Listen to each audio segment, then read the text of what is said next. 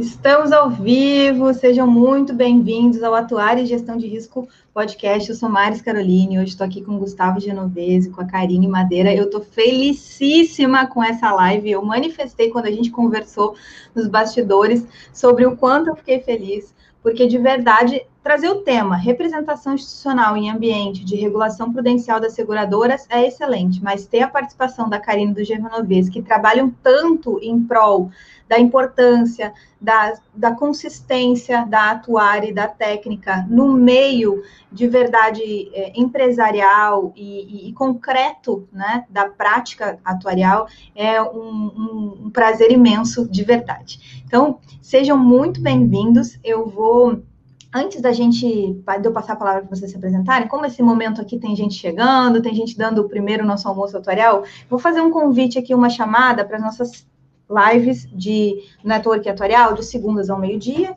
de quartas às 18 horas, e para vocês aproveitarem esse propósito que a gente tem de conhecimento compartilhado, de conteúdo atuarial, de networking, e dessas nossas soluções com gestão de risco para problemas sociais, empresariais e tecnológicos, mas para vocês olharem as lives desse box de conteúdo especial, que é o Atuário e a Caixa, uma série de conteúdos especiais que a gente abordou durante o mês e vem abordando durante o mês de novembro. Então, olha, a live do dia 3 de novembro, com o Alexandre, com o Danilo e com o Marcos, está excepcional, trazem pontos essenciais para a gente entender se, essas arestas, as, a, os vértices da caixa, o que, que a gente faz com ela. Depois, na, na sequência, a gente teve a predição de insolvência de seguradoras, essa live também está disponível aqui no canal, a participação do atuário do FRS 9, e no final desse dia eu vou mostrar o que, que a gente vai ver na sequência, no final dessa live eu vou mostrar o que, que a gente vai ver na sequência, e a gente vai ver mais um, um dos FRS que são importantes e que tem um link é, é, consistente com a atuária, tá? Depois a gente viu já gerenciamento de risco financeiro e algoritmos de inteligência artificial com Felipe e com a Ana Paola,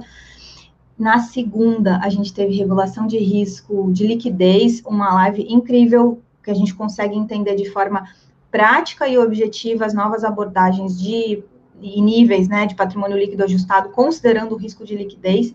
E na quarta-feira passada a gente viu a aplicação de LGPD para entidade fechada de previdência complementar. Fazia um tempo que a gente não falava sobre leis gerais de, de, proteção de dados, e a gente teve uma live lá em março com a Raquel Marimon, conceituando, trazendo os conceitos. E aí agora a gente atualizou isso já, trazendo uma aplicação com o Geraldo e com a Sandra para entidade fechada de previdência complementar.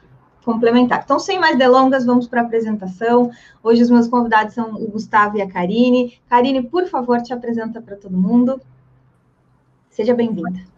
Obrigada, Maris. Bom dia a todo mundo. Acho que é bom dia, né? A gente ainda está em tempo de bom dia. Obrigada. Acabou de pesar um pouco aqui mais nas minhas costas depois da sua apresentação e das suas palavras.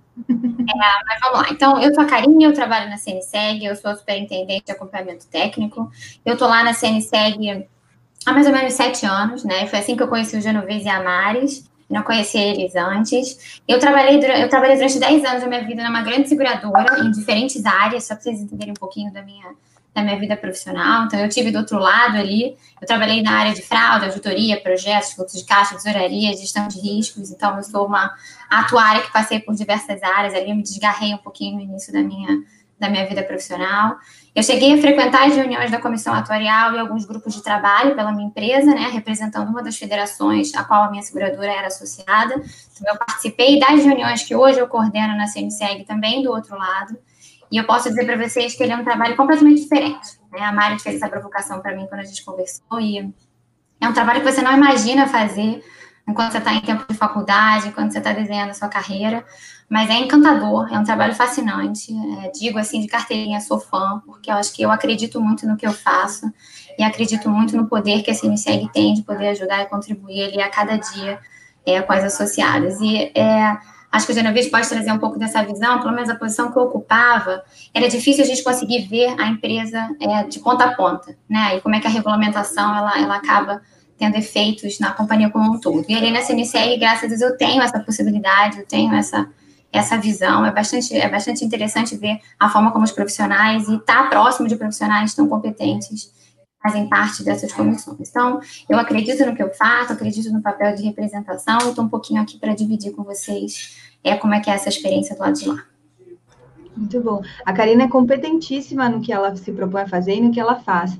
Mas também me chama a atenção que o papel ocupado por alguém que tem a experiência e a visão da atuária dentro da, do papel que ela se propõe, é, é, um, é um atuário também, está trabalhando como atuária, está trabalhando dentro da área, sabe aquelas coisas que a gente vem falando sobre atuária caixa, fora da caixa, dentro da caixa?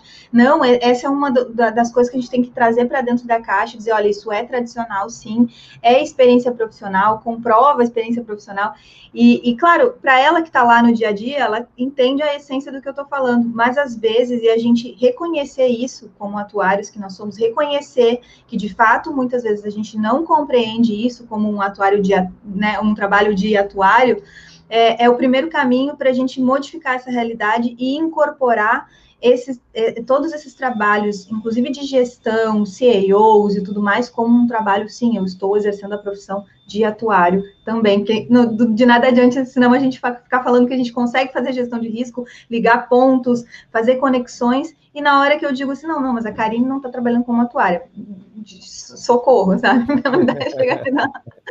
Vai lá, Gustavo, te apresento. Bom, bom dia, bom dia a todos. Primeiro, Maris, obrigado, obrigado da oportunidade. É, é com muita alegria que, que eu estou aqui, e principalmente por, por dividir com, com a Karine, uma amiga, uma parceira de putz, tantos anos, tantas batalhas juntos aí que a gente vem dividindo né, ao longo desses anos todos. E, e te parabenizar, Maris, por, por essa iniciativa, por, pelo tanto que você tem feito no sentido de produzir, disseminar conhecimento. É, não é fácil, a gente sabe que não é fácil, é super trabalhoso, demanda paciência, demanda esforço, suor. Então, gratidão e parabéns a você.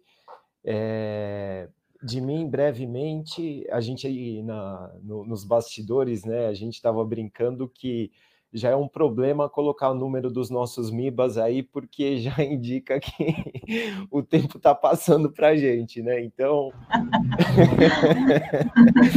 eu, eu atuo nesse mercado há, há 26 para 27 anos, especificamente em, é, em área atuarial desde 2011.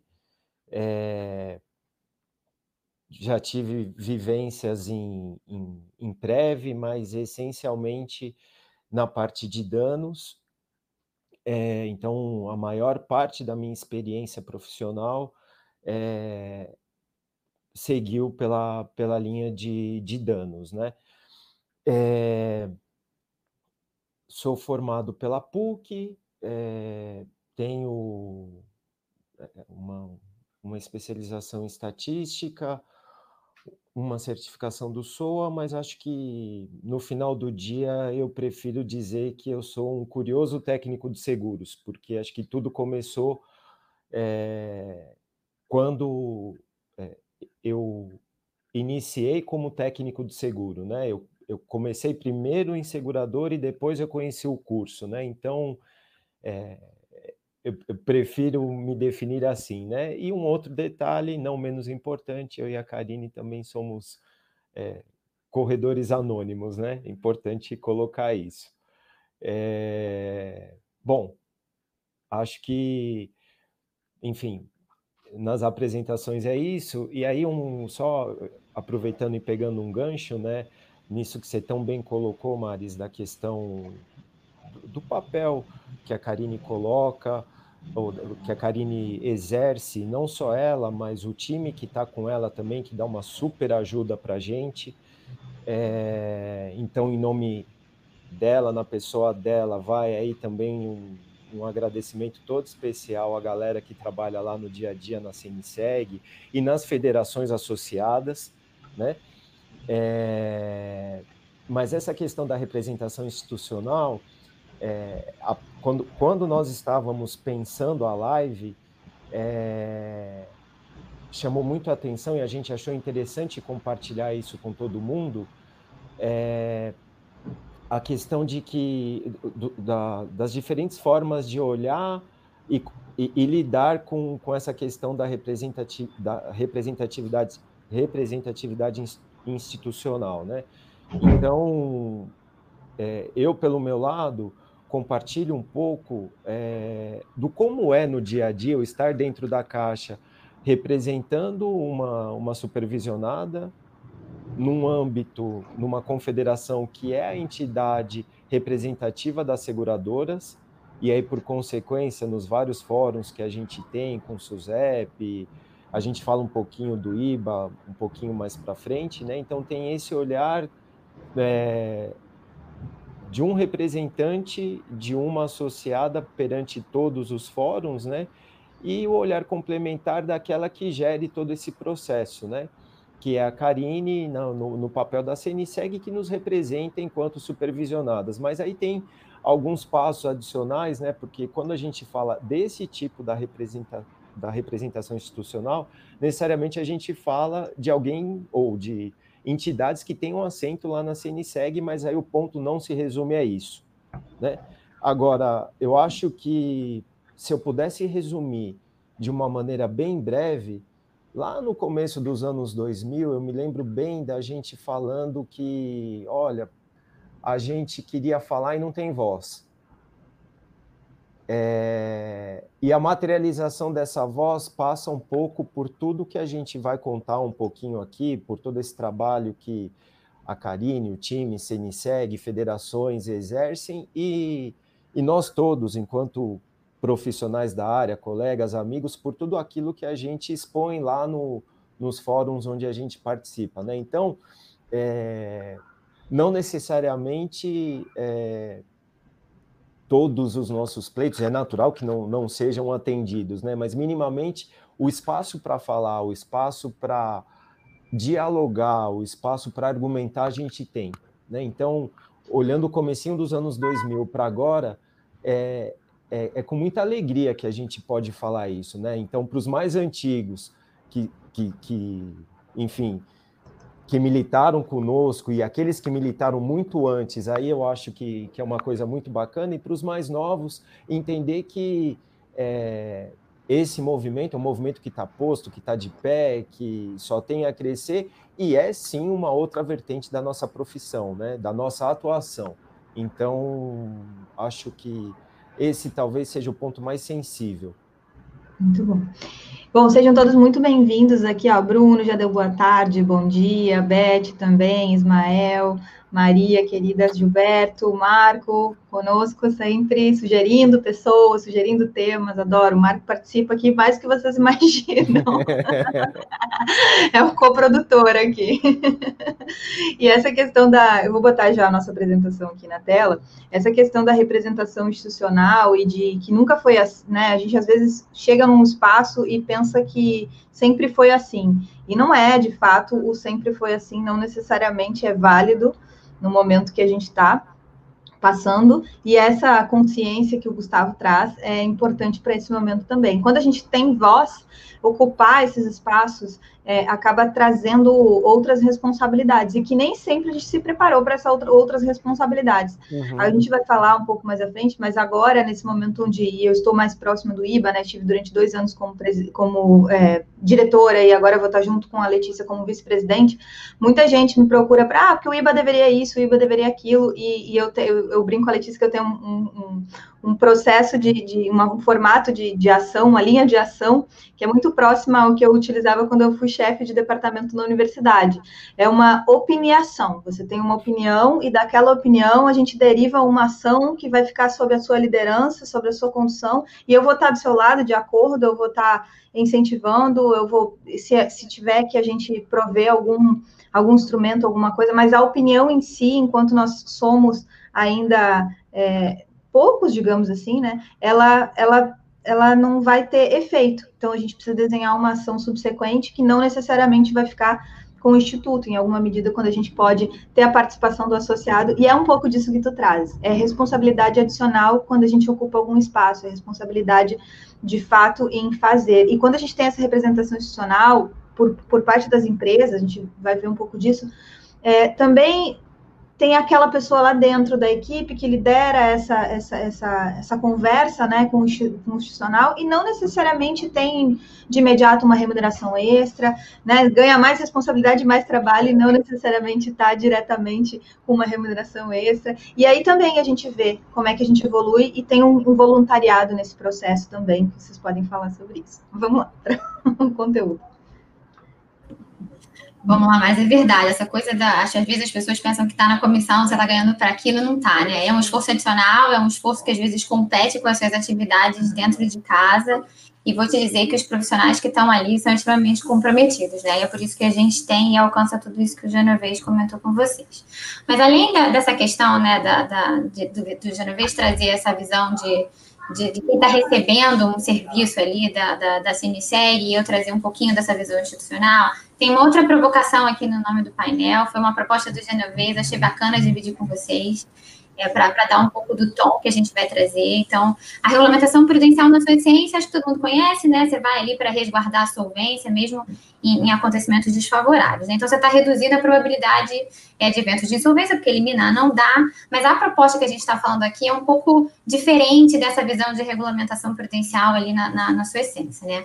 A ideia que a gente quer trazer para você são de regras é, regulatórias que estão se modificando no tempo, e eu arriscaria dizer aí que estão até evoluindo, né? Então, quando a gente joga aqui no tema e no título é, a palavra prudencial, a gente está querendo trazer uma interpretação mais ampla, né? Uma visão de regulamentação, seja ela prudencial na sua essência ou mesmo regulamentação de conduta, é uma visão mais principiológica, menos prescritiva, uma regulamentação baseada na tomada de risco, é com menos regras iguais a todas as empresas, menos restritivas a todas as empresas e trabalhando aí efetivamente com a tomada de risco de cada companhia. E o outro ponto que eu acho que é importante é a gente dizer que a gente está no âmbito de SUSEP, tá? A gente tem outros órgãos reguladores no setor, mas a proposta da gente trazer aqui é só SUSEP, porque eles estão em diferentes sintonias, né? Você tem regras mais avançadas na SUSEP ou mesmo na própria ANS, então aqui a gente está cobrindo é, um escopo de, de SUSEP, não é isso, Gervais? Corretíssimo, é isso. Eu acho que é, tendo em mente que no limite o prudencial seria o oposto do repressivo, né? Então é uma agenda muito comparativa entre o que era e, e como está e para onde está indo no nosso olhar, né? E, e, o prudencial, a palavra prudencial, acho que traz um pouco disso, né? A gente, quando, quando a gente fala da, da regulação baseada em risco, enfim, a gente está falando de uma transição de um modelo que era muito mais repressivo e passando para esse modelo prudencial, né? É, no sentido de ser mais os nossos limites serem mais principiológicos, né? A gente é muito mais guiado é, e regulado por princípios é, do que necessariamente por é, percentuais ou números, entre aspas, arbitrados, né? Não que isso não exista, mas os limites eles vão, vão sendo construídos cada vez mais é, em base de, de princípios, políticas e assim por diante. E aí no curso da, da apresentação a gente fala um pouquinho mais em detalhes é, como, como essa mudança e como se dá essa vivência no, no dia a dia, na nossa visão, né? Desculpa, mudo. Então vamos lá. Aqui a gente tem, né, Maris, eu vou tentar, se, se, eu, se eu cometer alguma gafe, você, por favor, me corrija, mas eu vou tentar aqui falar um pouquinho da, de cada slide, né, em prol de quem está só nos ouvindo, que você fez esse pedido para a gente. Então, aqui nesse slide que a gente, segundo slide que a gente tem uma agenda, só para trazer para vocês é uma, uma organização do que vai ser apresentado aqui. Então, a gente vai trazer a organização e a governança, né, por trás dessa representação institucional, um pouquinho do que a gente já falou para vocês, mas um pouco mais de cor ali, de detalhes do que tem aí por trás. É, a transformação desse ambiente regulatório baseado em risco, que é um pouco dessas fases que o Genovese comentou, e efetivamente quais são os temas que estão em discussão ou que já foram publicados e que, na nossa visão, representam aí essa, esse caminho de, de evolução. Então, você pode virar, Nath, por favor. Aqui o IBA, ele é, dispensa qualquer apresentação, né? E eu estou falando aqui com uma, uma profissional que está direto lá no IBA, né? Então, acho que dispensa as apresentações, mas um ponto interessante aqui dessa representação é que a CNSEG ela não tem um assento no IBA, né? Mas a gente tem profissionais que estão nesse ambiente do IBA e que também fazem parte das comissões temáticas da CNSEG. Então, mesmo que a gente não tenha uma representação como CNSEG lá nesse ambiente, a gente tem uma troca bastante positiva e bastante atuante, a gente se fala muito, né? A, a, a gente nunca chegou a participar, eu nunca fui para as reuniões como CNSEG, mas a gente se fala bastante dentro de todo esse ambiente. A SUSEP é o órgão é, de regulação do setor, né, um deles, e é, também gente, nesse, nesse espaço a gente tem um papel, um papel atuante. A gente tinha até o início desse ano, que por conta do decreto que saiu do Bolsonaro, acabaram as comissões, então a gente tinha uma série de comissões em que a CNSEG fazia parte, mas acho que o Genovese tocou num ponto importante, que ainda que essa, que essa organização, né, essa, essa, esse planejamento anual que a gente tinha nesses ambientes, eles tenham deixado de existir formalmente, o contato com a autarquia nunca deixou de existir, né? Então, quando precisa ou quando eles precisam, essa troca é muito positiva, existem reuniões técnicas ou mesmo grupos de trabalho, a gente recentemente teve um grupo de trabalho longo é, para discutir a, a, implementação do SRO, e a gente está tendo uma novidade esse ano com a SUSEP, que são os webinars, que é uma troca bastante positiva com o setor. Então, lá nesse ambiente, a CNSEG ela tem um papel importante para levar as, as posições alcançadas no âmbito dali da CNSEG, né, que representa os interesses das suas associadas, é, mas normalmente a gente vai com um grupo menor, né, e um pouquinho mais para frente vocês vão entender como é que essa governança funciona. Então, a gente vai com um grupo menor, é, indicado pelas federações, né, que acompanham a CNSEG nessas reuniões, mas a gente é bastante atuante. A CNSEG ela tem quatro é, federações, né? Na live que a Mari mostrou para vocês, que teve a participação do Alexandre, que é um diretor da, da CNSEG, por acaso é o meu chefe, do Danilo, que é um outro diretor da FENSEG, uma das federações que congrega, é, com, que estão dentro ali da, da CNSEG, é, eles vão contar, contam um pouquinho como é que funciona é, essa organização, e o Marcos, né, estava nessa, nessa live também, que por acaso foi o meu chefe nessa empresa que eu trabalhei. Então, a CNSEG ela tem uma missão muito importante, né, que é contribuir para o desenvolvimento do sistema de seguros privados e representar as, as suas associadas, disseminando a cultura de seguro e tudo mais. E eu sou, eu estou alocada hoje numa área que atua basicamente nesse desenvolvimento do sistema e nessa representação das suas associadas. E como a visão da CNSEG ela é ser reconhecida como uma representante eficiente, eu me esforço aí a cada dia é, né, Genovese, junto com, com todos os profissionais que estão ali na, nas comissões, para que isso efetivamente seja alcançado. Na CNSEG, só para dar uma cor para vocês, a gente tem 17 comissões, são muitas comissões temáticas. Eu sou responsável por nove delas, nove comissões que são muito próximas entre si, são comissões técnicas, basicamente da agenda regulatória junto à SUSEP. Então, os profissionais, eles são indicados para esse ambiente através das federações em que as suas empresas são associadas. Cada federação, mais a CNSEG, tem até oito indicações nessas comissões. E lá, os profissionais, eles representam os interesses das federações a quais suas empresas são associadas e que o indicou para fazer parte. A gente nunca leva a visão é, individual de uma empresa quando a gente está discutindo no âmbito de CNSEG e federações. A gente está sempre trabalhando ali uma visão de grupo né? E os temas que são discutidos no âmbito da CNSEG, eles são aqueles que permeiam duas ou mais federações. Né? Elas têm um caráter consultivo e as suas conclusões elas são oferecidas à tomada de decisão do Conselho Diretor da CNSEG. Essas posições que a gente assume ali, é, como eu falei para vocês, né, elas, elas acontecem em duas ou mais federações. As discussões elas são de interesse de duas ou mais federações.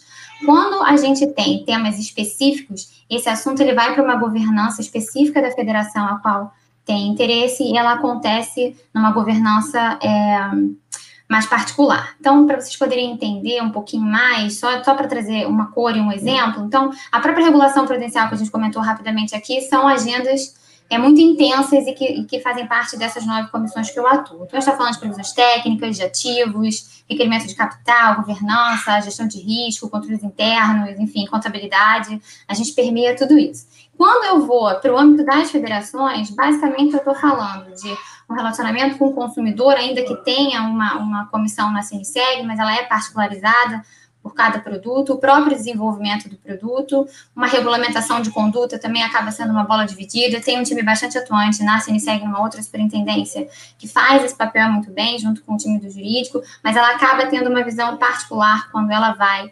é, dentro ali das especificidades de cada produto.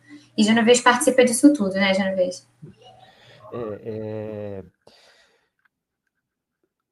Em complemento, né, o que a Karine colocou, é, trazendo um pouquinho da visão de quem está dentro da caixa, é, como a Karine bem colocou, no âmbito da CNSEG, com, dado que a CNSEG é uma entidade de representativa, representativa de classe, essencialmente da, das seguradoras e entidades abertas de previdência e das seguradoras de saúde, a participação ela não é aberta ao público, né? Então eu participo sendo indicado pela empresa onde eu atuo, assim como outros tantos amigos e colegas que participam lá conjuntamente.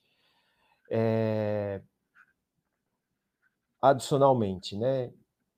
Como é que a gente faz para levar todo esse conteúdo, essencialmente atuarial, para um âmbito de discussão para que o, os diversos profissionais, os estudantes, enfim, todo o público atuarial tem acesso a esse conteúdo.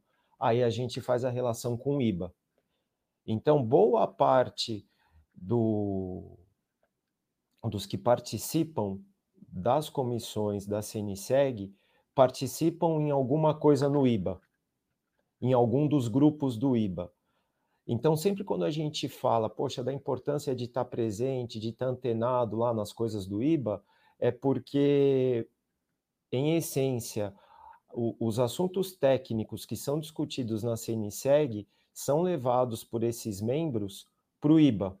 E o contrário é verdadeiro também, né? Temas de interesse que são tratados no IBA, a gente leva para a comissão, para as comissões técnicas da, da CNSEG. E aí eu acho que o, uma excelente materialização desse processo é o fato da SUSEP re, referendar os CPAs do IBA.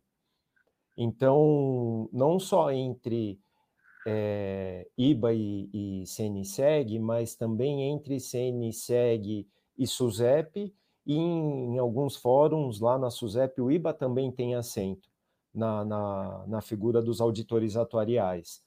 Então, é, acho que talvez o, o, o exemplo que me ocorre de maior materialização desse processo e que para nós foi uma alegria muito grande ter o trabalho do IBA é, referendado pela SUSEP.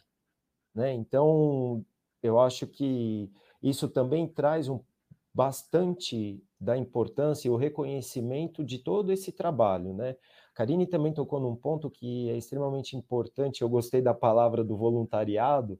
Esse trabalho nosso nas comissões, é, em muitas vezes, para não dizer na grande maioria das situações, ele concorre com as nossas atividades cotidianas. Então, obviamente, nós lá estamos representando os interesses da, das empresas às quais nós estamos representando, mas eh, são comissões técnicas, né? Então tem, tem um, um, ganho, um aprimoramento pessoal, porque se discutem temas técnicos ali, né? É, só que tudo isso concorre com o nosso dia a dia. Então não é pouco comum é, a gente usar de final de semana, a gente usar de noites e a gente se estender um pouco mais na produção disso tudo que a Karine colocou.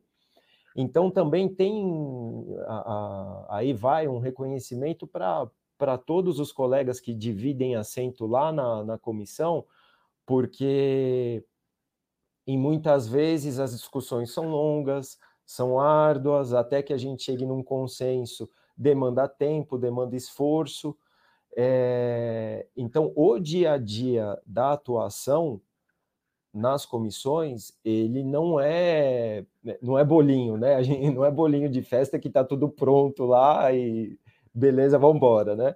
É, então, acho importante também trazer essa palavra de, de, de reconhecimento para todo mundo que contribui, que já contribuiu, e, e também nesse sentido, é, a, a, a live que, que teve a participação do Alexandre, do Marcos, do Danilo, ela está excelente é, e trazendo também detalhes super ricos nesse aspecto.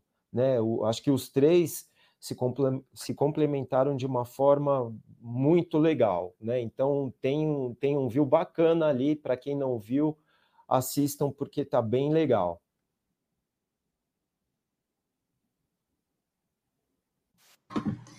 Vamos lá, Maris. Acho que você pode passar para a próxima. Passou?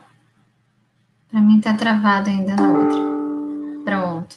Mas é só, é só uma ilustração aqui, só para só ilustrar para vocês nesse slide quais são aí as comissões que a gente basicamente está falando, e essas são as comissões é, da minha responsabilidade, né? Ainda que elas tenham uma temática própria, basicamente as agendas de regulação prudencial, é, elas acabam se reunindo é, de forma conjunta, né? E é essa visão ali é complementar de cada uma que torna isso tudo uma melhor tomada de decisão para o conselho de diretor quando a gente oferece para eles, né? Então, assim, um exemplo muito bobo, mas que, que eu gosto muito de dividir com a minha equipe, quando a gente tem um profissional novo ali para entender como é que essa engrenagem funciona, é o atuário ele não trabalha sozinho, né? Ele não existe sozinho dentro da companhia, ainda que ele seja um profissional que, que tenha uma competência que possa permear ali diversas áreas, a sua responsabilidade, ela não existe sozinha, né? Você tem outros profissionais que estão ali. Então, o atuário calcula a provisão, aí você tem uma equipe de investimentos que vai avaliar ali a alocação dos ativos para cobrir essa, essa, essa provisão técnica, você tem o contador que contabiliza e avalia, avalia aí o efeito no resultado e por aí vai. Então, você tem um pouquinho da visão de todos esses profissionais que faz toda essa engrenagem e oferece essas discussões é, é, é, essas conclusões muito melhor ali para a tomada de decisão do conselho diretor. E o Genovese, ele é membro da comissão atuarial, mas ele não contou para vocês que ele foi presidente da comissão atuarial, né, e presidente nunca deixa de ser presidente, igual a chefe nunca, nunca vira ex-chefe, né, e ele também foi membro da comissão de gestão de risco durante um tempo, não foi, Genovese? Foi sim. Foi sim. É... E com muita alegria, né? É... eu acho que em todo, em todo esse arcabouço, né, é, um detalhe importante também, aqui a gente está falando é, essencialmente da CNSEG, porque a CNSEG congrega todas essas comissões e a atuarial também, né? É, acho que é importante colocar que as federações associadas, no âmbito de cada uma delas, possuem comissões técnicas específicas para suas linhas de atuação, e algumas delas ah, também possuem comissões atuariais para discutir essencialmente o detalhe de temas inerentes a cada uma delas, e, e no que se refere aos assuntos atuariais, eh, esses pontos são congregados na, na comissão atuarial da CNSEG. Então, tem uma produção de conhecimento bastante importante nas federações associadas também pensando sem NISEG, é, eu acho perfeita essa fala de que a gente não trabalha sozinho, né? Então, é, é muito comum que, seja pelo estímulo da regulação, ou seja pelo estímulo de algum problema cotidiano que apareça, ou alguma oportunidade que a gente identifique, a gente crie grupos de trabalho, ou a gente tenha participação conjunta nas outras comissões. Então, é, é comum que representantes da comissão atuarial participem em algum momento de algum tema específico na comissão de resseguro, na, na comissão de gestão de risco. A gente tem bastante contato também com, com comissão jurídica, perpassa por TI, principalmente agora na questão do, do SRO. É, então, esse, essa atuação conjunta, esse entrelaçamento é, ele é muito comum, né? E da mesma forma, quando a gente sente necessidade de aprofundar em algum tema específico, profissionais que têm assento nessas comissões também participam da comissão atuarial para nos auxiliar, né? É, e tem um ponto também muito importante é, nesse trabalho da CNSEG, é, boa parte das discussões que a gente tem, a gente vai falar um pouquinho aqui ao longo da live, é, são discussões que, que demandam tempo, elas atravessam para mais de ano. E a CNSEG tem um, um, papel adicional no sentido de armazenar esse conhecimento, porque as discussões elas são longas e as pessoas mudam. É, então, a memória de tudo que, que vem sendo discutido ao longo desses anos todos está guardada lá na CNSEG. Então, além da representação é, institucional eficiente, a CNSEG tem um papel importante é, no sentido de não só de produção de conhecimento, mas de armazenamento desse conhecimento. E, especialmente em época como a presente de mudanças regulatórias, essa memória ela é extremamente importante para a gente. É, é, é fundamental que a gente, quando está desenvolvendo qualquer tipo de raciocínio, quando a gente está argumentando qualquer matéria técnica, seja entre nós para formar imagem é, de determinado assunto, seja para argumentar com o SUSEP ou com qualquer outro órgão ou com qualquer outra instância, ou mesmo na, nas empresas, perante colegas, perante é, CEOs, diretoria, assim por diante, é, isso é um insumo extremamente necessário para que a gente consiga contar as histórias, né? para que a gente consiga ter começo, meio e fim. E, em especial, pelo fato de mudarem as pessoas, é, tem alguém, tem uma entidade que guarda todo esse histórico, que guarda toda essa memória que é a CNSEG, aí, em especial no papel da Karine e do time que está lá com ela. É isso aí. Muito bom. Esse comentário que o Gustavo fez, deixa eu adicionar também a importância disso, porque é muito comum quando a gente tem ambientes de discussão, ambientes de construção de conhecimento, construção de ideias, direcionamentos, onde eu tenho alguém chegando agora e, e tendo, em alguma medida, mais ou menos as mesmas ideias, ou propondo mais ou menos os mesmos, mesmos questionamentos. E se a gente tem essa, esse, essa memória, se a gente tem esse registro, a gente não fica é, direcionando o nosso tempo para, em alguma medida, repetir discussões que um outro grupo de pessoas já tinha chegado num direcionamento, ou seja, eu posso pegar aquele ponto e seguir a partir daquilo ali, eventualmente, que botar mais um questionamento de novo na mesa, ver se aquele, aquele ambiente não mudou, mas eu não fico revendo e rebatendo, né, e, e, e limitando a evolução, porque eu estou ali nos mesmos desafios que já tinham sido, em alguma medida, concluídos ou, ou dado um direcionamento. Né? Então, é, é, acho que tu foste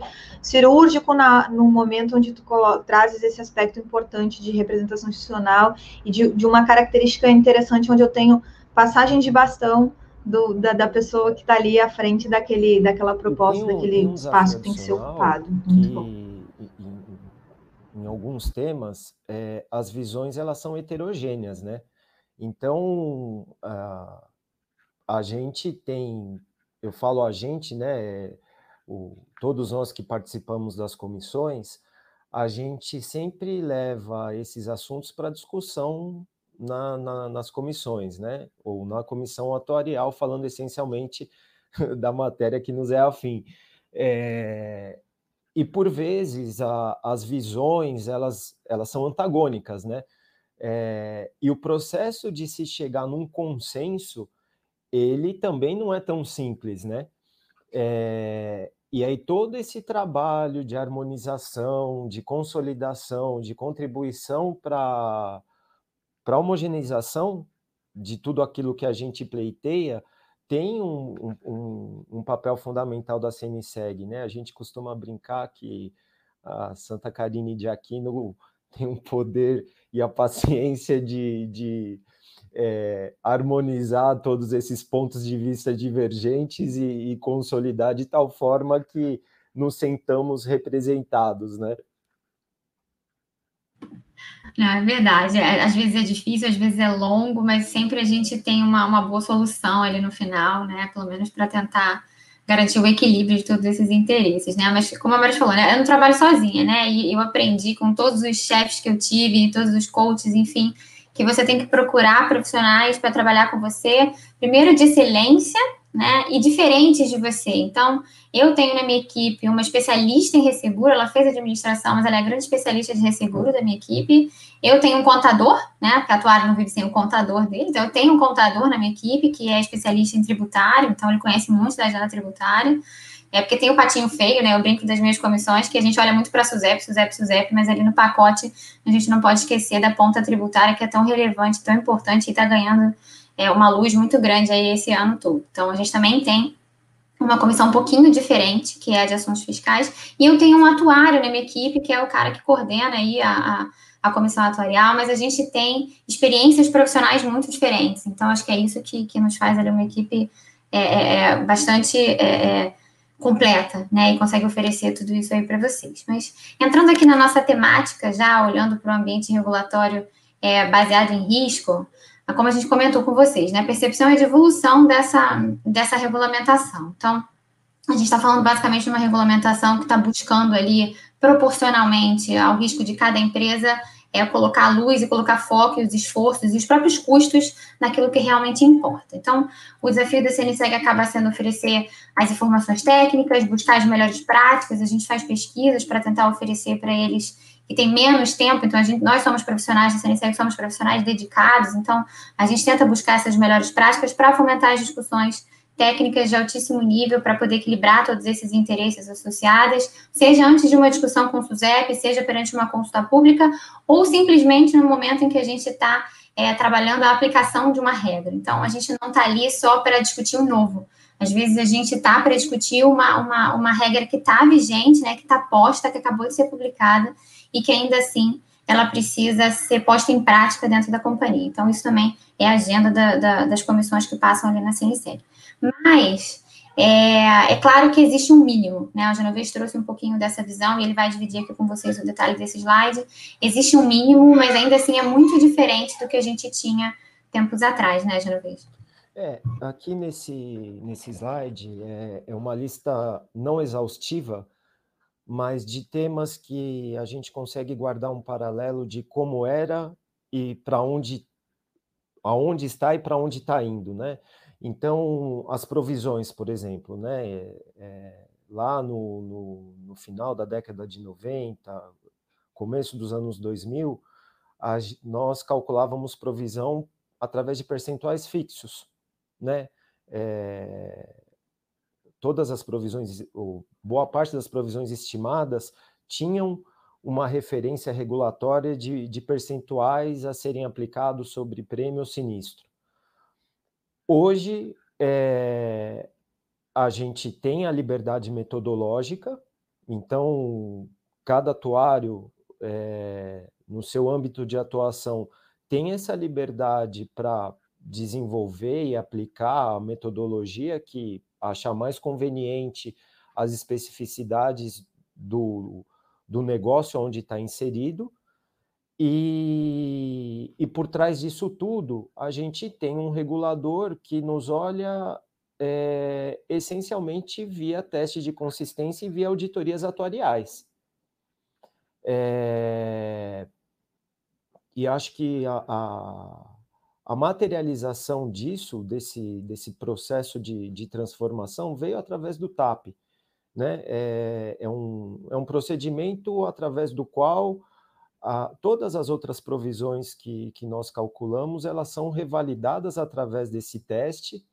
A gente passa a falar de fluxos, né? Então, cada vez mais a gente percebe a tendência de que não só no TAP, mas nas demais provisões e nas demais mensurações que a gente faz, a questão dos fluxos realistas é uma realidade para a gente, acho que não volta, não, regride, é daqui para mais né? É... E, e, enquanto dentro da caixa, né, a, a, a, nossa preocupação, ao invés de, olha, eu estou aplicando o percentual que eu deveria aplicar, não.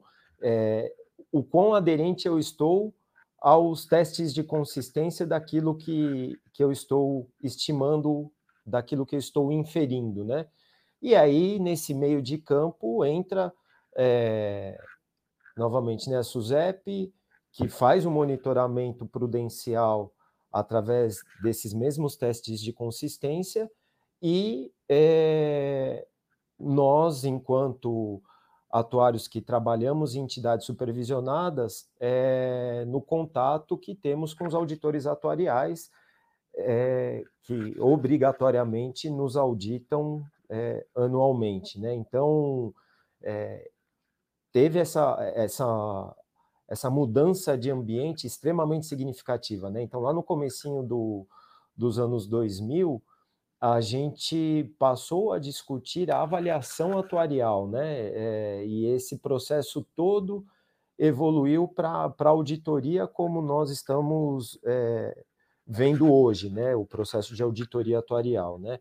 É, mas essencialmente a questão dos fluxos, né? Acho que se a gente pudesse destacar alguma coisa aqui de, de materialização dessa mudança, é, o, o, deixar aquela coisa fixa e aí com, entre aspas, com um olhar mais repressivo para essa questão de maior liberdade, é princípio, é método, cada um tem a liberdade de fazer aquilo que julgue ser melhor para a realidade do negócio onde está inserido, mas aí o limite é eu tenho a liberdade, mas essa liberdade traz uma responsabilidade maior em si, e aí o limite disso são os testes de consistência e a, a regulação prudencial da SUSEP e o olhar do, dos auditores. Né?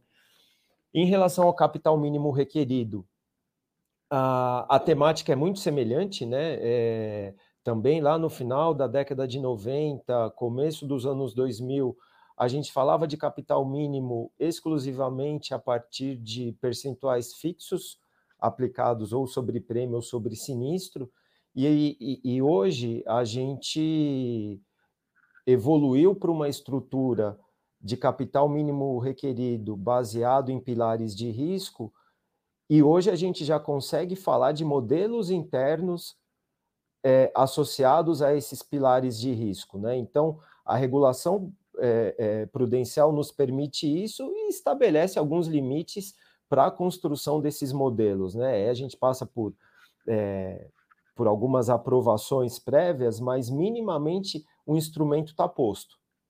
Né? Então, isso eu acho que é um, um, um grande ganho para a nossa atuação. E na parte de produto, era comum a gente operar com tarifas padronizadas ou clausulados padronizados, né?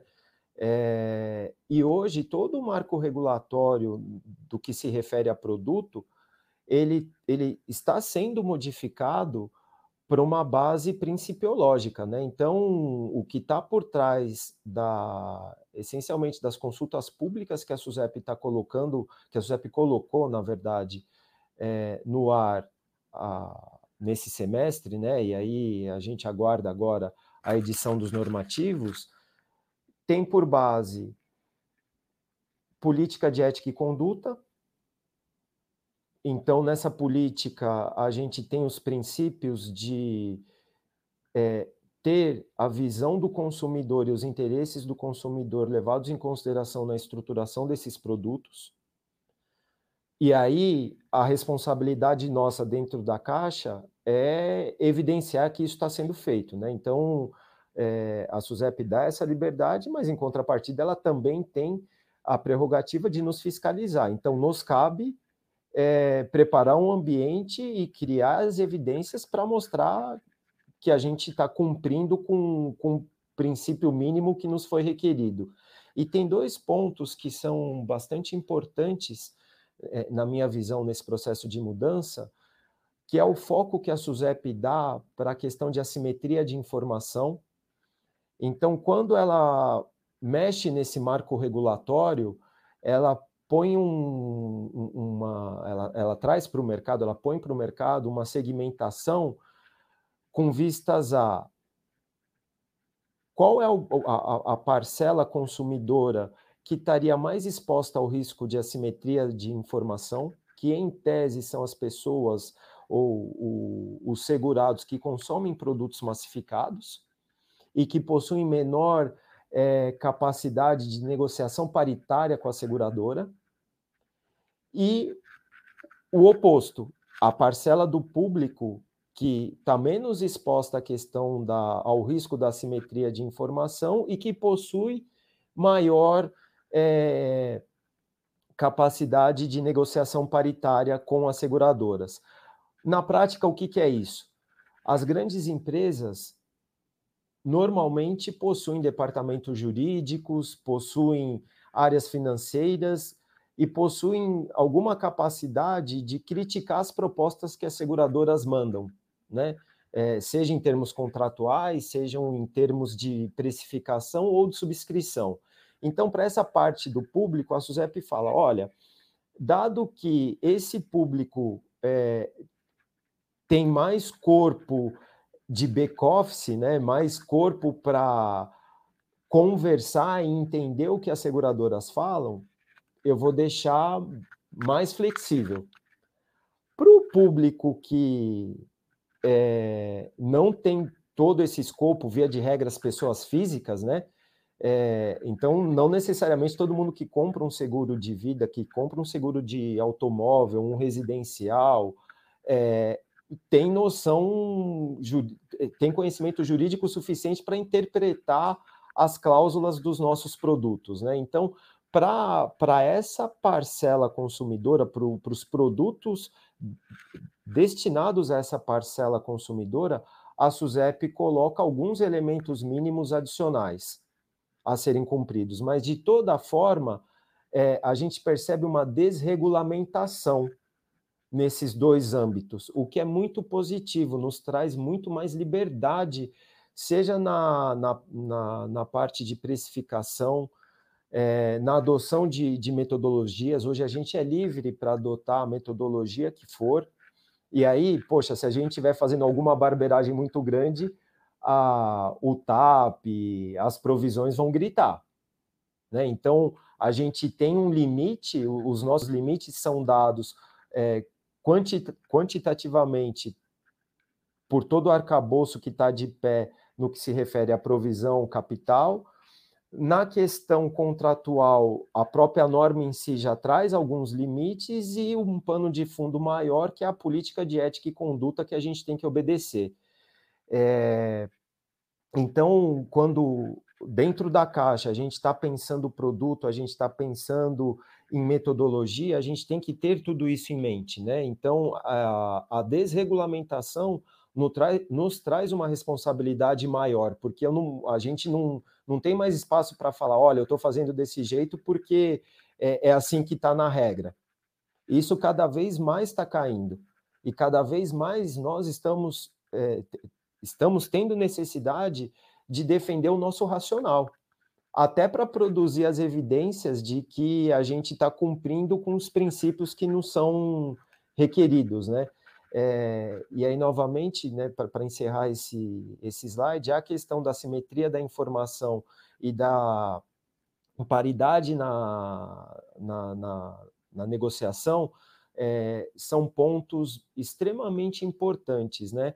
É, e, e, só mais um último detalhe: a importância que tem aqui o trabalho próximo com as áreas técnicas, resseguro e jurídico, porque nessa desregulamentação a estrutura dos clausulados está conosco. Eu, conosco, seguradoras, né? E aí, enquanto atuários, é muito importante a gente participar desse processo, porque eu costumo brincar que é, entre um E e um OU no clausulado podem estar correndo milhões no passivo. Então, é, é, além da gente aprender muito né, com, com, com, os advogados, com os técnicos, com a turma do Resseguro, pelo nosso lado, a gente sempre tem que estar atento se os E's e os OUs estão é, corretamente dimensionados nas metodologias que nós propomos para precificar. Muito bom, Gustavo. Aqui embaixo né, tem o desenho da, dos círculos, e dentro lá da, dos nossos estudos de probabilidade, no, é, tradicionalmente a gente usa dois círculos, né, para quando eu tenho dois conjuntos, e, e aí se eu lembrar dessa figura, onde eles têm uma certa interseção, um, um período no meio, o E e o O são gigantemente diferentes, né? Então Exatamente. a gente pode até desenhar do E e do O do lado. Nesse âmbito, um mais ou um vezes pode fazer uma diferença brutal no passivo, né? Muito bom. Não, é verdade. Vamos lá. Então, aqui uma coisa muito nova, né, que acabou de chegar dentro desse contexto todo que a gente está falando, é o que a Suzep está chamando de segmentação.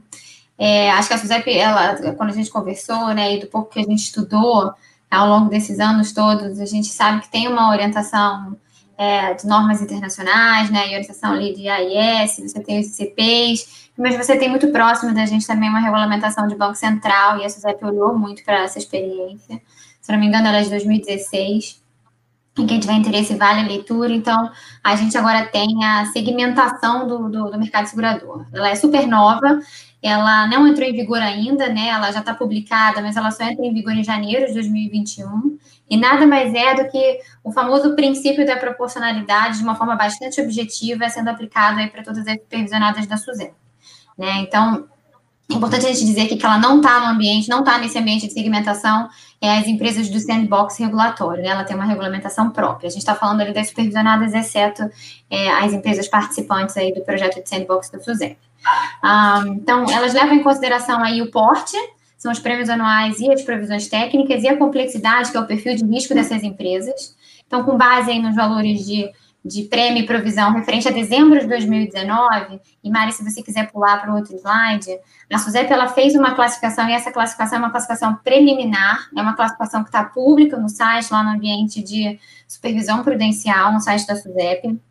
Ela publicou aí e dividiu as empresas é, nesses três segmentos, e agora, em dia 30 de novembro, ela vai fazer essa publicação é, oficial, né, a publicação final de qual é o enquadramento dessas supervisionadas. As empresas tiveram até o último dia 15 agora é, para poder fazer alguma crítica em relação a essa classificação preliminar.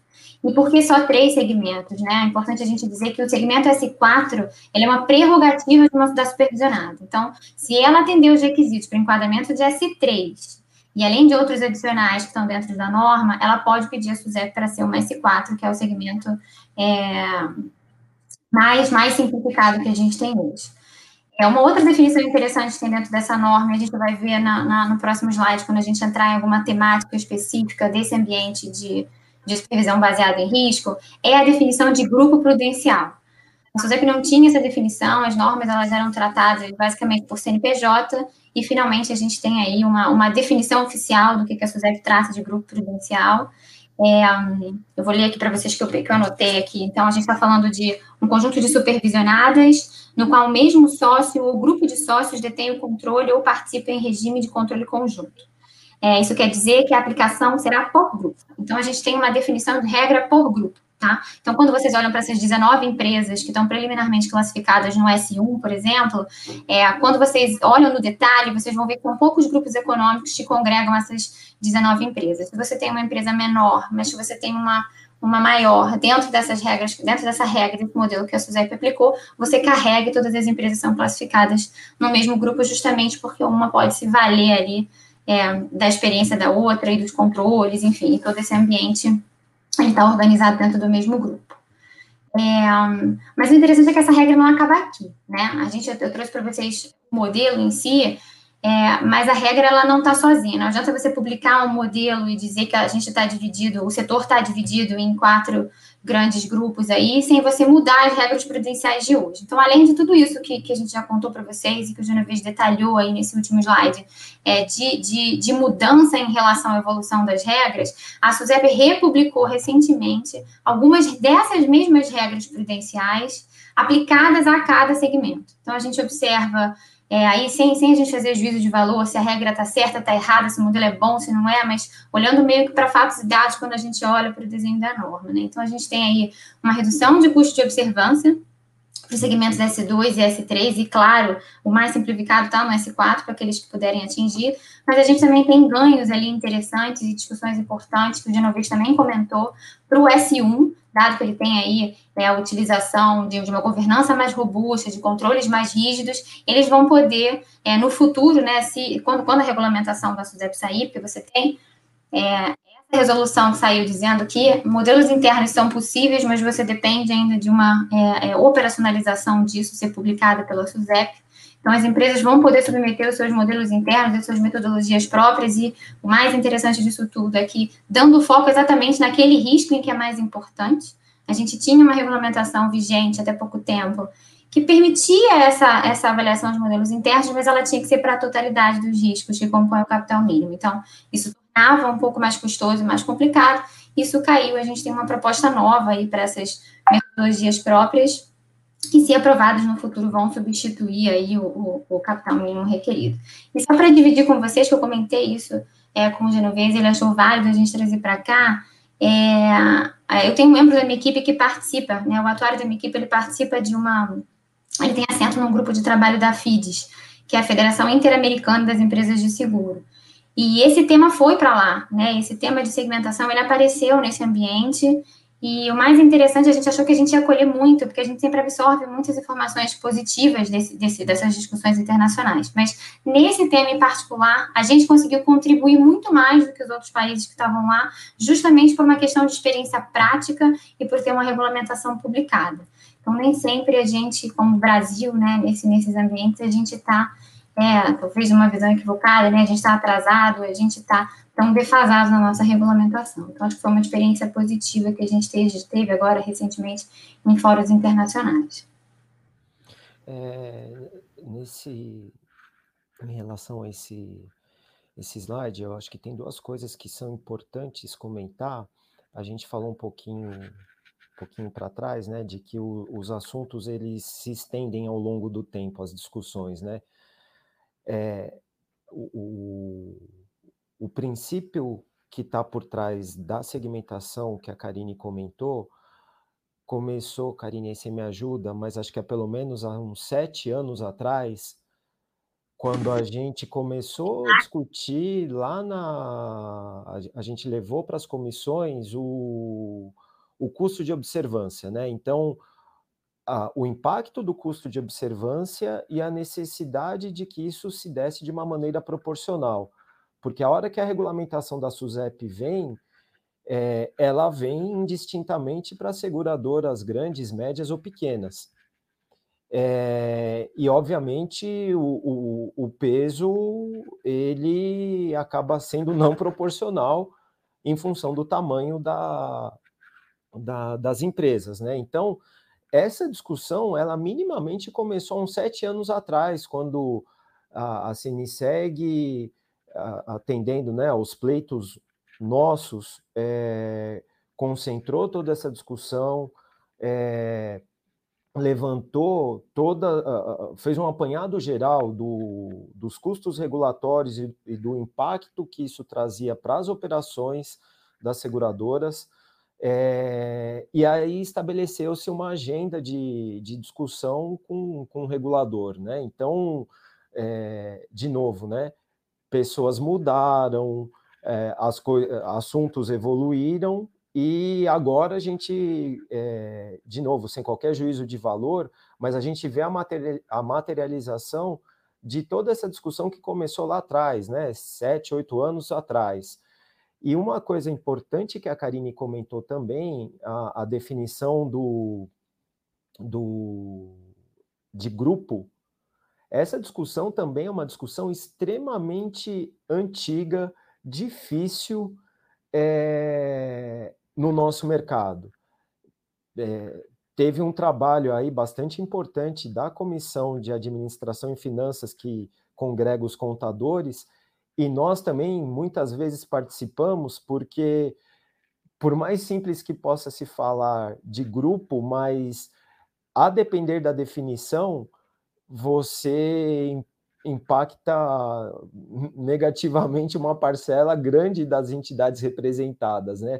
E aí teve um baita de um esforço, uma baita de uma dedicação de muita gente, de muitos profissionais, para chegar na definição que está que tá na, na regulamentação atual, né? Então, é, esse processo de maturação do conhecimento, de harmonização, e de armazenamento foi extremamente importante para que a gente conseguisse chegar onde a gente está nesse momento, é, conforme a, a Karine comentou.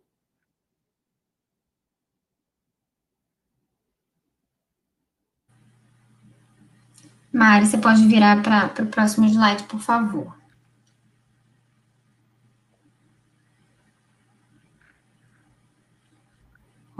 Então, aqui, para ilustrar para vocês o que são esses novos instrumentos, né, e dar um pouco de cor aí para toda essa evolução, eu vou combinar com o Genovese assim, né? Vamos por pilar, né, Genovese? Eu faço um, um breve comentário aí de, de, de cada um, de, de, um deles, aí você vai, por favor, me, me complementando. Então, esse aqui é, é, o exemplo que a gente trouxe para vocês do que, que de, de, discussões regulatórias que estão dentro desse, desse ambiente provocado aqui por nós, né, de, de princípios e, e de evolução.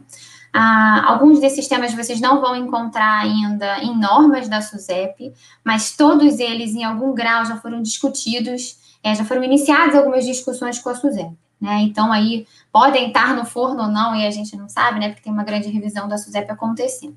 Mas olhando para o primeiro pilar que a gente colocou, que é a estrutura de gestão de risco, e esse nome oficial, né? Ele veio aí em 2015, o ORSA, é, que é a, a avaliação aí individual de cada companhia, de é, avaliação própria, né, de cada companhia de risco e solvência, esse tema ele já foi iniciado lá num grupo técnico, quando as comissões existiam.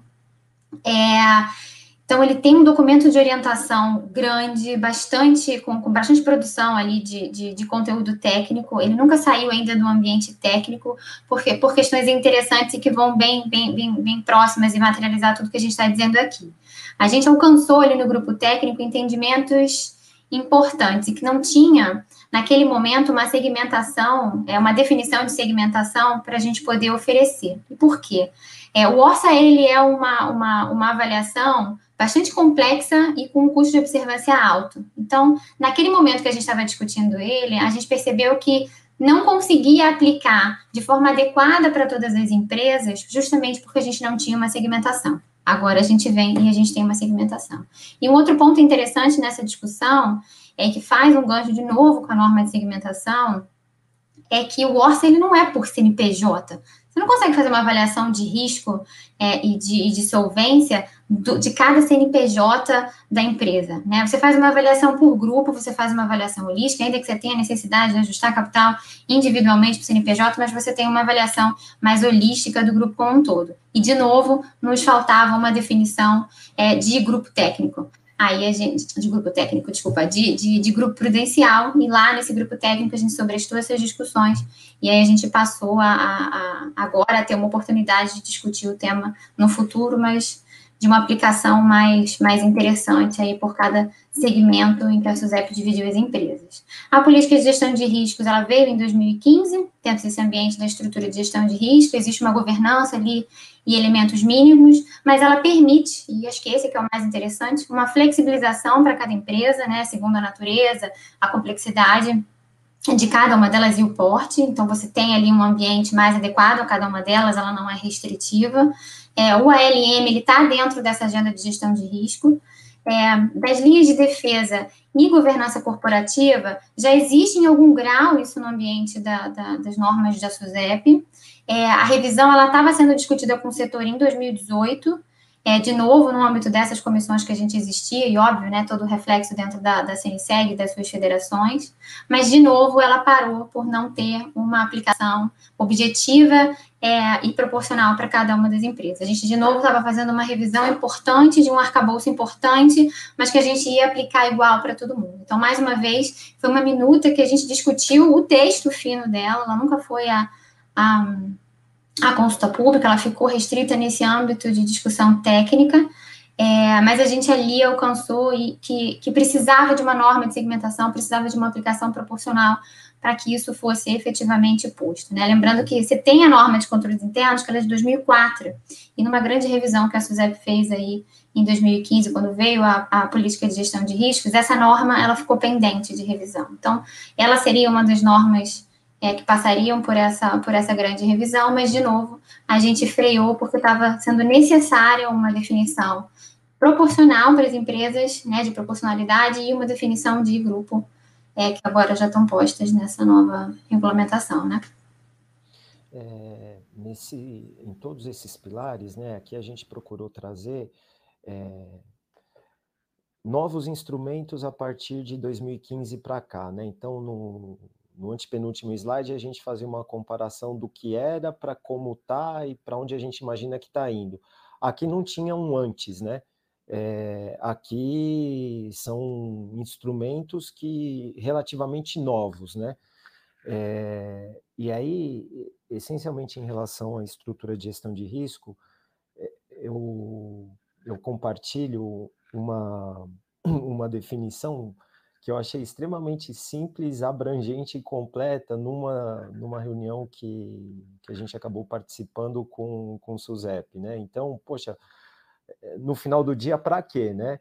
E a SUSEP, naquela oportunidade, mencionou de que, olha, a gente gostaria de que essa estrutura fosse responsável por, por, por, por levar a, a, a gestão da companhia, né, a, aos órgãos diretivos das companhias, é, no limite, todos os problemas aos quais a, a, a supervisionada esteja exposta, para que, quando os dirigentes vêm até nós, eles não sejam pegos de surpresa por nosso ZEP. Então, é, tem todo esse arcabouço que a Karine comentou, mas dentro da caixa tem um trabalho de, de fazer essa comunicação, né? É, como é que a gente leva esses assuntos para as instâncias diretivas, né? Seja diretoria, seja conselho, seja CEO. É... Então, a questão da comunicação ela se torna bastante relevante, porque aí boa parte da, daquilo que a gente está tratando é complexo tem a nossa sopa de letrinhas e aí a gente tem que traduzir o atuariês. É, e, e, isso é uma missão um, um, tanto complicada, né? um desafio importante para a gente. É, tem uma outra coisa é, que eu acho importante compartilhar quando se fala das linhas de defesa, é, a gente fala de gestão de risco, né? Então a SUSEP nominou um gestor de risco, enfim, tem um gestor de risco perante SUSEP. Mas é importante ter claro em mente que, especialmente as pessoas das áreas técnicas, elas são gestoras de risco. Tão, tão importantes quanto o gestor de risco nominado perante SUSEP. O ponto, e aí o desafio é é, deixar claro para toda organização que esse gestor de risco de primeira linha de defesa é o gestor de risco que está lidando com, com um negócio individual, com a subscrição individual, com a precificação, com a gestão do portfólio. O gestor de risco no âmbito da EGR é aquela pessoa mais dedicada a uma visão que está um pouco mais voltada para solvência, patrimônio, para um outro tipo de definição de apetite de risco. E que, cujo, cujos resultados são consequência do que aquela primeira linha de defesa está fazendo. Então, na verdade, não tem substituição, é um trabalho complementar. Né? E, e importante deixar claro a importância desses dois papéis perante a organização até para que o trabalho possa fluir melhor e, e, que, de alguma maneira, a gente entenda toda essa estrutura. Obviamente, ela tem um custo regulatório importante, mas que a gente consiga, a partir daí, contribuir com, com definição de estratégias para as companhias.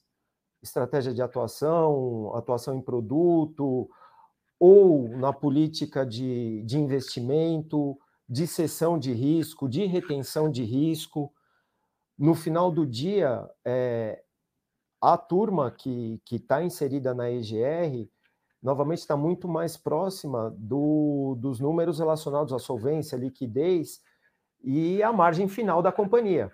Né? Então, é, não só pela obrigação regulatória, mas esse trabalho traz em si oportunidades de contribuição bastante importantes para otimizar todo esse processo. Esse processo de, de, de geração de valor do negócio, né? Então, seja a sugestão de alteração de um, de um processo na regulação de sinistro, seja uma sugestão de alteração nos níveis de retenção ou cessão de risco. Teríamos outros tantos exemplos, né? No, no, no ALM, a questão de uma, uma sugestão de alteração na alocação dos recursos. No final do dia, isso tudo pode trazer isso tem que garantir né, a, o, o, mínimo regulatório, mas isso pode sim trazer é, vantagem competitiva.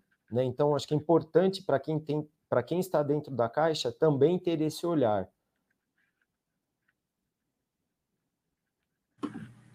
É verdade, né, Genovese? E essa coisa do, do, da comunicação que você falou, né, de fazer uma tradução, ela é bem interessante, né? Eu tinha, eu tinha um chefe que. E ele era estatístico, né? Então, não era um profissional que, que, que não gostava de números, né? Mas ele sempre dizia para gente que você perde, seja o executivo ou outras áreas, quando você bota um monte de sopas de letrinhas no slide, você coloca umas fórmulas que a gente acha lindo, que aquilo ali é a essência do nosso trabalho, mas você perde o profissional. Então, Sim. quando você leva a conclusão daquilo que, que é importante para ele, ou você traduz aquilo de uma forma mais simples, é, você ganha atenção, você ganha, você prende ali o interesse por aquilo que você está apresentando. E se ele tiver, se ele for um cara que tem interesse em entender os detalhes e, e as fórmulas que estão por trás daquilo ali, ele vai te procurar, ele vai querer entender, ele vai se debruçar sobre aquilo. Mas talvez a gente ir para um canal mais simples a gente tenha melhor a atenção das pessoas do que se a gente começar por aquilo que a gente acha talvez mais interessante, né? Então, essa tradução, principalmente é, é, é para outros profissionais, para os executivos, é bastante importante ali, né? Exato. Olhando. Muito bom. Diga. Dentro dessa, dentro dessa linha dos dados, né? Até eu acabei compartilhando lá no Instagram. Um dos livros que eu, embora gostasse também de dados e, e trabalhasse bastante tempo com isso. Um dos livros, que é esse aqui, ó, que é o Storytelling com Dados, deixa eu ver, dá para ver? Dá, né? Da, da Cole, é, é um guia, né, sobre visualização de dados e tal.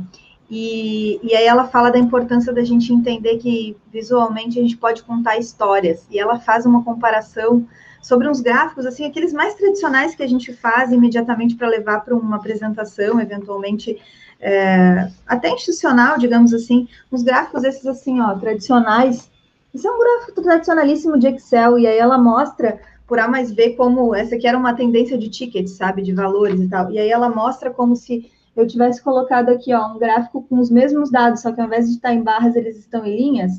E eu tinha barras, amare... barras azuis na outra e barras é, vermelhas, né? E aqui não, aqui eu tenho duas linhas de cores diferentes. E aí, ele, quando elas se descolam a partir do momento de tempo, ela coloca uma identificação aqui que houve a dispensa de dois funcionários que faziam parte daquele departamento. E aí ela mostra que durante um período se fez, conseguiu fazer o mesmo trabalho, e depois daquele outro período ali, onde se descolou, e aí parece que o outro gráfico era, tipo assim, tão é, gráfico comum da gente, né? Mas aí quando a gente conta a história, ele fica, fica evidente o quanto que esse gráfico não demonstra o que o outro demonstra, né? E aí, com base nesse segundo gráfico, ela, ela, ela argumenta, ela conta a história do que aconteceu e argumenta que precisa contratar pelo menos mais uma pessoa, porque esse descolamento se refere a, ao rendimento de qualquer, qualquer chefe ou grupo que tenha que tomar uma decisão com base nesse no segundo, da, no segundo gráfico, na segunda visualização dos dados, vai conseguir compreender o que está sendo contado ali. Agora, quando a gente mostra o outro dado para a gente que trabalha com é. dados, é óbvio também. Você não está vendo, só que não está ali visualmente. Então, fica. Ela traz, assim, através de exemplos práticos, é, e eu gosto dessa área, mas ela quebrou vários paradigmas, sabe? Então, eu super indico esse livro, que ele é super rapidinho de ler, e quando você toma é, é, par, né, ali de exemplos práticos, tem um que ela dá sobre a sua é, o, o, agradecimento do livro, ao invés de fazer um texto com três, duas, três páginas agradecendo as pessoas, ela criou um histograma. E aí, nesse histograma, aparece a quantidade de tempo que algumas pessoas tiveram junto com ela, e com cores diferentes, momentos da carreira diferentes, familiar, ela dá uma cor específica, e você visualmente enxerga o que ela está querendo dizer em termos de agradecimento. Então, ela dá exemplos muito práticos e ela faz o que ela fala, né? Walk the talk que a gente fala. Mas aí é muito importante essa questão que a gente, enquanto está nesses papéis de representação institucional, seja ele representando uma seguradora num ambiente né, de, de, de CNSEG, de grupo de trabalho, de IBA, de SUSEP, ou representando uma, uma instituição que congrega outras seguradoras, como acontece através da CNSEG, da, da FinSeg, enfim, da, das possibilidades que a gente tem, que a gente compreenda que essas habilidades de descrição, do que a gente está colocando, elas fazem, elas trazem um diferencial. Se eu sei transmitir isso através de um gráfico, eu posso ter a Karine lá, como é que é? A Santa, Santa Karine de Aquiles. Karine de Aquiles, que consegue fazer uma apresentação. de consegue fazer uma apresentação visual dessa que é bonita e tudo mais, mas às vezes eu não preciso, eu tenho um, um, departamento à minha disposição, né, de design ou de alguma coisa assim, e não significa que eu precise saber, mas eu preciso saber o que eu preciso comunicar, eu preciso uhum. contar a história do que está ali, qual é a qual é a vantagem, por exemplo, de sair de um ambiente mais principológico, é, entrar em um ambiente mais principológico e sair de um ambiente mais prescritivo, mais normativo, mais determinante da norma, onde eu tenho menos flexibilidade, mesmo que isso eu, enquanto profissional, me dê mais trabalho, mas mais trabalho é mais remuneração, mais remuneração é mais oportunidade de mudar a sociedade, enfim. Aí entra num, num looping que a gente que a gente prioriza ou não, né? Mas aí esse, essa, essa, essa tua fala aí da gente pensar em, em transmitir o que a gente está estudando, é, vale a pena a gente estar atentos a essas habilidades aí disponíveis novas para a gente. Uhum. É, a gente tem mais algum comentário nesse slide? Eu já vi que o próximo é de obrigado e eu, eu quero. Não, tem, tem, tem, tem, a gente tem, tem. Só para vocês fecharem, eu quero colocar um espaço aqui para quem tiver alguma dúvida, alguma pergunta, aproveita para escrever no chat aí para dar tempo da gente fazer ela na live, tá? Porque a gente está é, se encaminhando para o fechamento. Então, aproveita para deixar, se tiver alguma dúvida, alguma contribuição, aproveita para deixar aí, eu passo para vocês fazerem aí o, os, outros, os outros comentários. E mais, é, pegando um gosto disso que você está falando, para a gente voltar para cá para o tema, é eu me arrisco a dizer que até mesmo com o SUSEP, né? Porque nesse ambiente que a gente está, como você falou, ele é mais difícil, né? Um ambiente de, de, de, tomada de decisão baseado em risco, um ambiente de umas normas mais principiológicas, que a SUSEP não vai oferecer para você ali é, aquilo que você tem que fazer, mas os princípios pelos quais norteiam né, e orientam a, a, aquilo que você vai precisar fazer, é, até mesmo para com a SUSEP, você tem que ter ali a sua argumentação, você tem que ter tudo, tudo, muito bem construído, né? Para você poder provar que aquilo e aquela tomada de decisão que você fez, né? Foi com base naquilo que você enxergou na sua companhia, porque eles não estão vendo. Eles vão ter uma outra visão, né? Então, até para você sustentar aquilo que você fez, a tomada de decisão que você enfrentou dentro da sua companhia, sua declaração de apetite, enfim, aquilo tudo precisa ser argumentado até mesmo com o órgão regulador, né? Então, esse também é um desafio que está nas mãos dos profissionais que estão enfrentando essa nova regulamentação que está posta aí.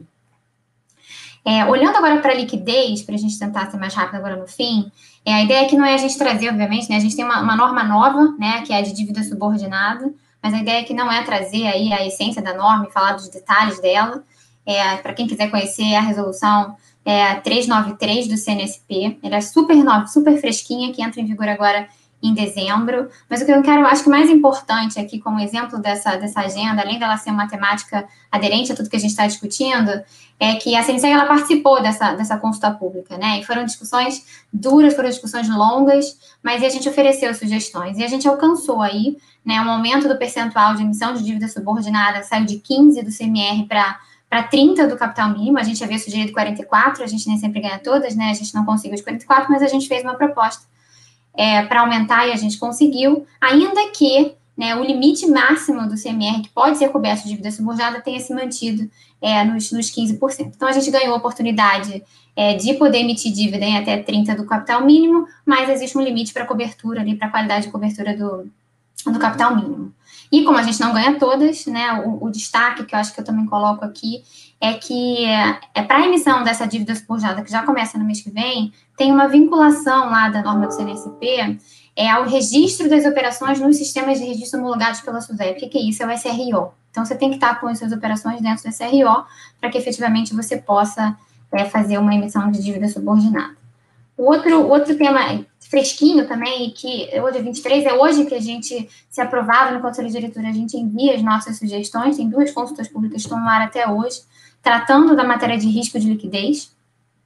Foi, né, Maris, um, um, tema que o César Neves apresentou aqui. O César é o coordenador de regulação prudencial. A gente tem uma interação muito bacana. É engraçado pronto, encontrar o César de novo, porque eu fui estagiária na SUSEP na época que o César já estava na SUSEP, né? Então, é um cara que fez parte aí da, da minha história, da minha formação. E estar tá de novo discutindo com ele é muito bacana. É engraçado, uma vez a gente entrou numa reunião da comissão atuarial, acho que você estava lá, não tenho certeza, mas o Bernardo olhou em volta, assim, gente, uma reunião de ex-estagiários, assim, porque era todos os ex-estagiários estavam sentados numa discussão com o SUSEP. Pena que não tem mais esse espaço lá na SUSEP. Mas, enfim, é, então, o que está posto nessa questão da gestão do risco de liquidez? Né? A gente perde aí, a SUSEP revoga o buffer, né, tem uma proposta para revogar o buffer de 20%, que é o critério de liquidez hoje, acima das 20% do capital mínimo requerido, do capital de risco das entidades acima é, da, da, da, necessidade de cobertura das provisões técnicas.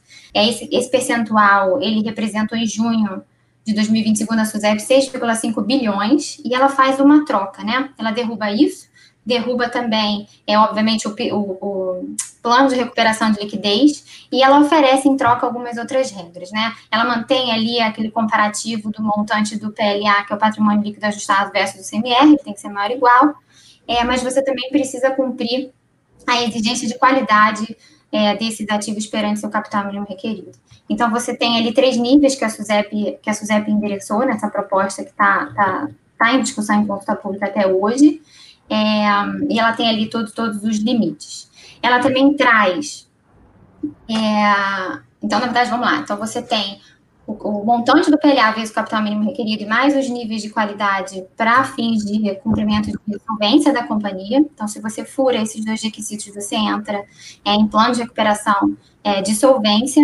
E ela também oferece para a gente um plano de regularização de cobertura das provisões técnicas. Uma de capital e o outro a gente está falando de provisões técnicas, porque esse 20%, e aí de novo contando a história, né, lá em 2000 e, sei lá, uns 5 anos atrás, 4, 5 anos atrás, a gente, quando a gente discutiu esses 20%, ele servia justamente para, uma eventual necessidade de cobertura, numa eventual deficiência das provisões técnicas, você se valia desse montante que pode ser oferecido, né, em até, são ativos que podem ser oferecidos em até 100% das suas previsões, você cobria e oferecia ali para provisões técnicas e você abria um plano de recuperação de liquidez que estava voltado para capital. Então, quando ela desmonta isso, ela oferece um plano de recuperação de cobertura das provisões técnicas e ela não deixa de tratar a gestão do risco de liquidez, né? Então, você oficialmente agora traz ele para a categoria de riscos obrigatórios a serem avaliados. Então, o conselho de administração, né, ou a diretoria, caso isso não exista, ela precisa declarar o seu apetite a risco, incluindo o risco de liquidez. E ela traz na outra minuta circular, que também está em discussão junto com tudo isso, ali os elementos mínimos, de novo, o princípio é lógico, mas ainda assim ela traz os elementos mínimos, né, de estratégias e diretrizes relativas à gestão desse, desse risco de liquidez, entre outros detalhes finos ali de cálculo de PLA, algumas questões em relação ao, auditor, ao relatório da auditora atuarial e do parecer atuarial, que vão ter que conter uma análise mais conclusiva em relação aos ajustes econômicos do PLA, enfim, e outros ajustes no teste de adequação de passivo.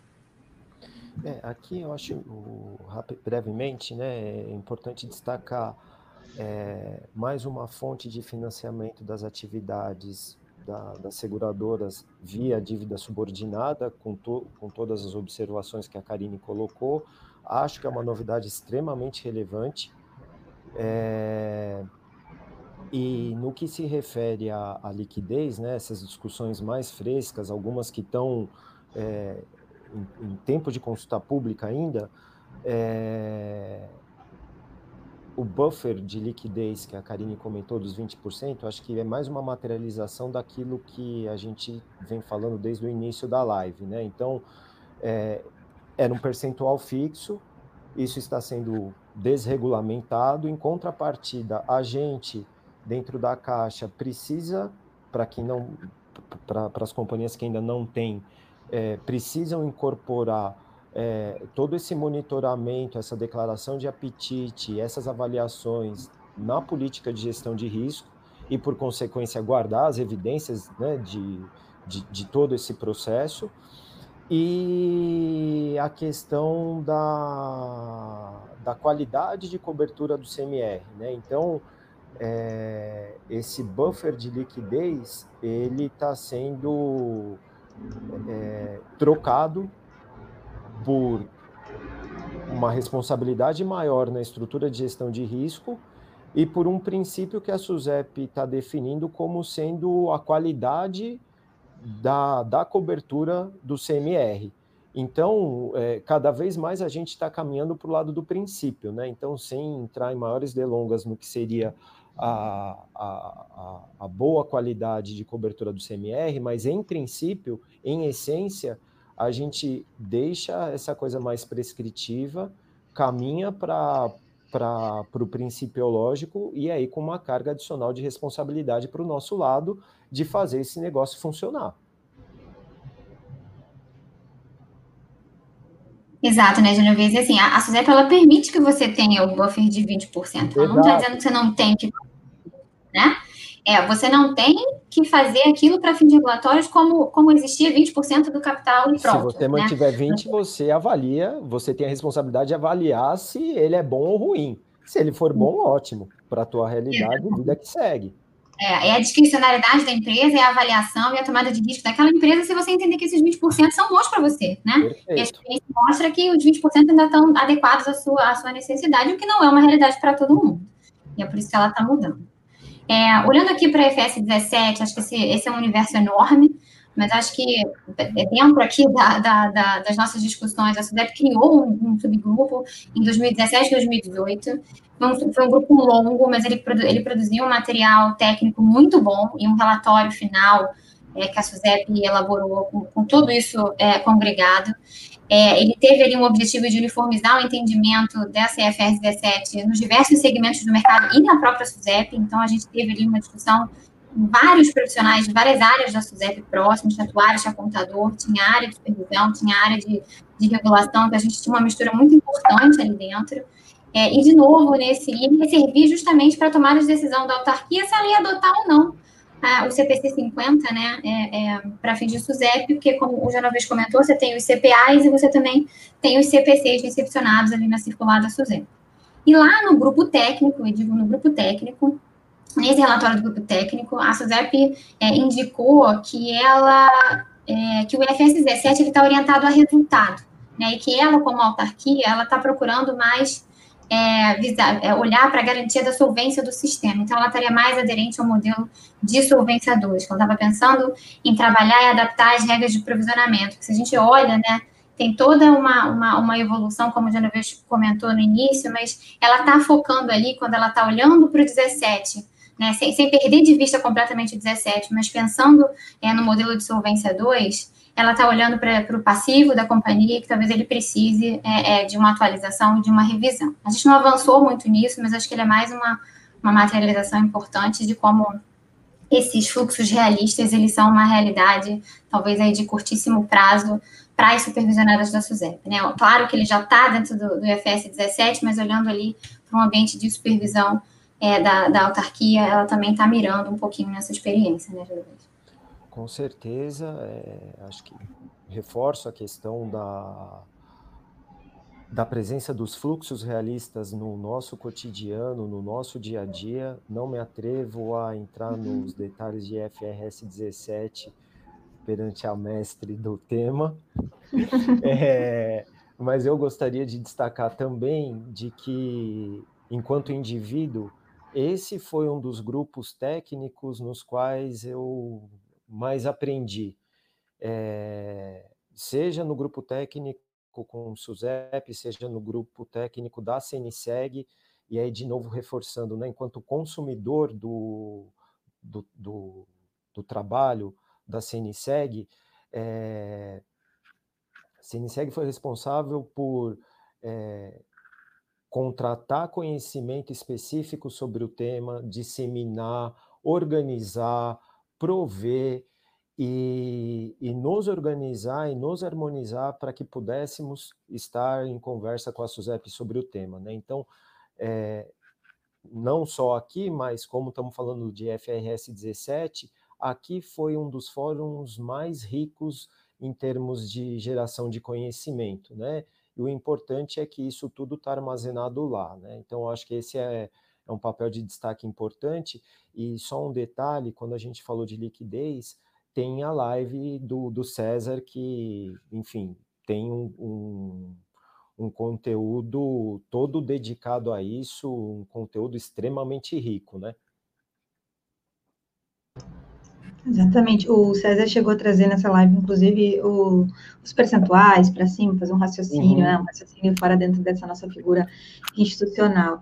É, eu tive a oportunidade né, de estar junto com desse grupo técnico na CNSEG, foi um, uma das aproximações, que inclusive a Karine é, foi uma das aberturas de porta que a gente conversou bastante, e, e realmente a, a, norma de FRS 17, quando a gente faz a discussão em relação à aplicação no Brasil, é, a gente está ainda distante de ter uma quantidade de, seguradoras significativas listadas na bolsa e com abertura de capital, onde de fato a, a demonstração e a divulgação dos resultados focadas em resultado façam sentido para a gente no ambiente, né, no ambiente brasileiro, digamos assim.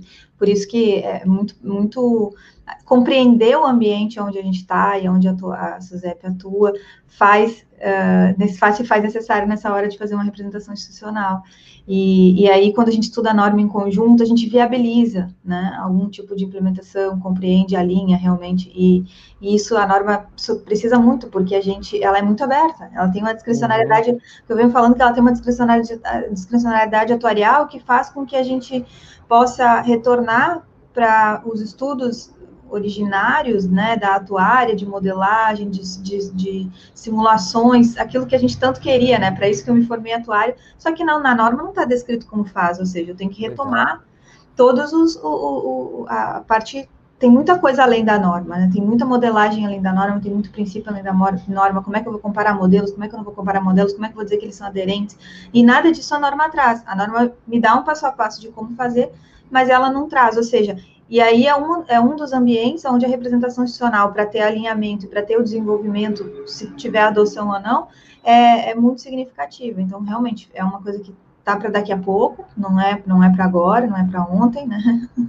Mas esse é um dos, do, do, do, dos pontos aí significativos que a gente tem. Se a gente não tivesse trabalho de alinhamento na regulação e na representação institucional, ela acaba sendo inviável quando a gente tem muita diferença de ambiente do que da onde é que ela vem, da onde é que ela surge, que é no ambiente europeu e tudo mais.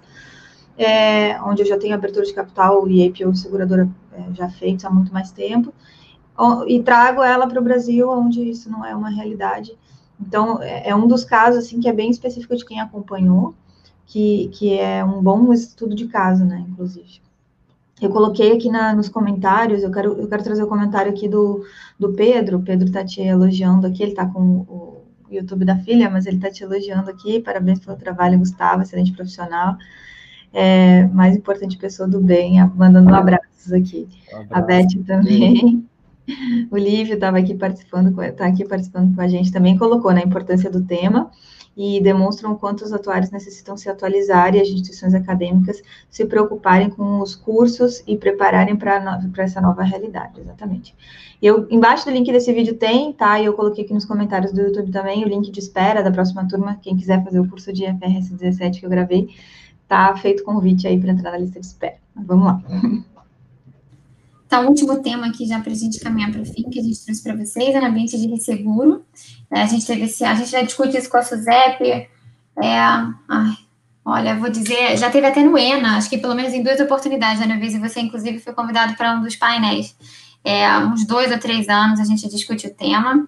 É, agora ele está com o nome de letra de risco, é, é, letra de risco de seguro, de resseguro, porque a, a norma nova veio com essa, com essa proposta mas a gente sempre conhece, a gente conhece ele, começou a discutir como ILS, né, instrumento ligados a seguro, então nada mais é do que um título de dívida vinculado aos riscos aí de seguro e resseguro emitido por um ressegurador de propósito específico, né, então é uma nova forma de você contratar é, o resseguro, esse ressegurador, ele é um ressegurador local, mas ele tem aí uma operação dedicada e exclusiva é, a esses títulos de dívida, ele só pode fazer uma operação por vez, né? O financiamento dele é justamente por meio dessa dívida vinculada a esses riscos. E segundo a SUSEP, a gente só pode, ele só pode fazer uma operação por vez, justamente porque você precisaria de um arcabouço legal ser modificado para que você tivesse uma separação de patrimônios. Como a gente ainda não tem, isso é, um, é, um, é uma, uma, possibilidade ainda é, mais distante. A SUSEP fez por ambiente, está propondo, na verdade, né? É, por meio de uma regulação do CNSP, então você pode fazer uma operação e ter um risco por vez. Então, esse RPL vai manter ali os ativos garantidores em valor equivalente ao mínimo é, da perda desse contrato de resseguro. E acho que é mais uma oportunidade, é mais uma, uma, uma, uma questão que se abre para ser estudada, e aí, para tantos atuários que estão entrando no mercado, com certeza alguma coisa veio de fora, veio importada, mas veio tropicalizada, e uma oportunidade de se estudar uma, uma regra nova. É, aqui, é, enquanto é, profissional dentro da Caixa, uma grande expectativa é, ou duas grandes expectativas, né? Eventualmente conseguir oferta de cobertura para riscos que a gente não consiga no mercado tradicional e, e custo, barateamento de custo, né?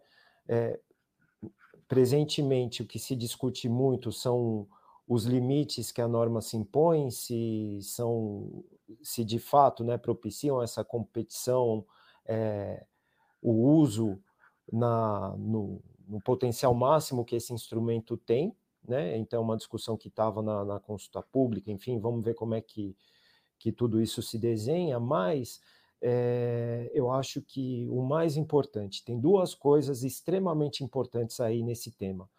A, a primeira, é, acho que é a primeira materialização da intersecção direta de uma operação de seguro com o mercado de capitais.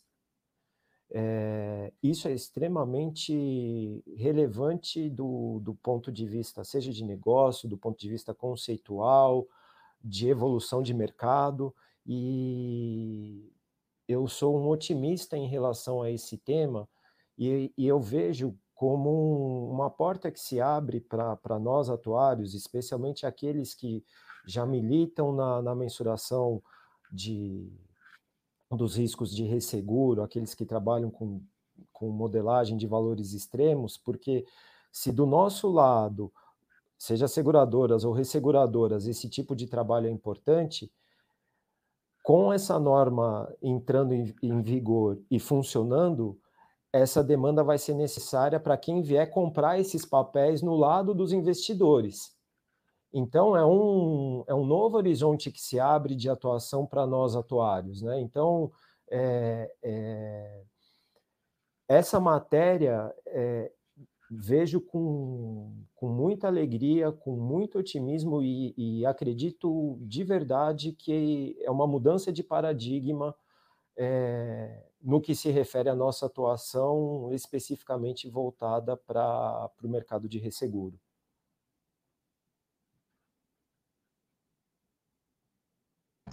A gente tem uma live de LS com o. Gente do céu. Eduardo Fraga. Ah, com Fraga? Não, com Eduardo Fraga. É. E também, quem quiser pode buscar ali no histórico. E ele comenta também de, desse, dos detalhes, das peculiaridades e do, do, do, tamanho da importância né, de tudo uhum. isso. Então, convite aí para assistir.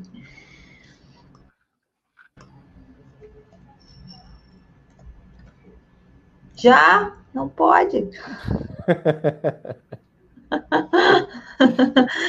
é isso, gente. A gente cumpriu as perguntas aqui. Eu tenho uma pergunta para fazer para vocês, mas desde, desde já eu quero deixar o obrigado aí para quem acompanhou a live, para quem participou, para quem comentou e tudo mais.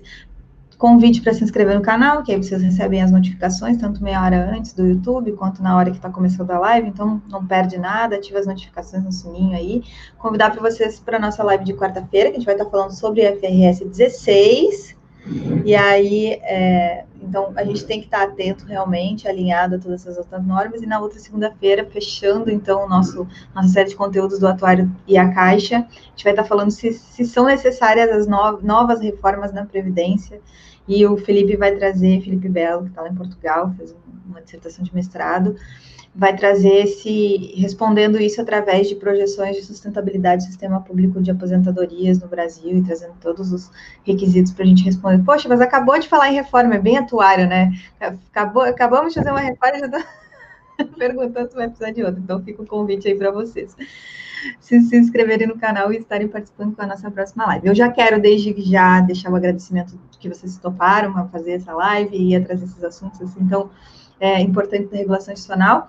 Mas a minha pergunta para vocês é como vocês veem nos próximos momentos, assim, em 2021, já que a gente já passou por esse momento turbulento, já teve aí a a, a implementação de novos canais de comunicação, facilitadores de canais de comunicação em 2020, né, a possibilidade da gente estar tá aí virtualmente.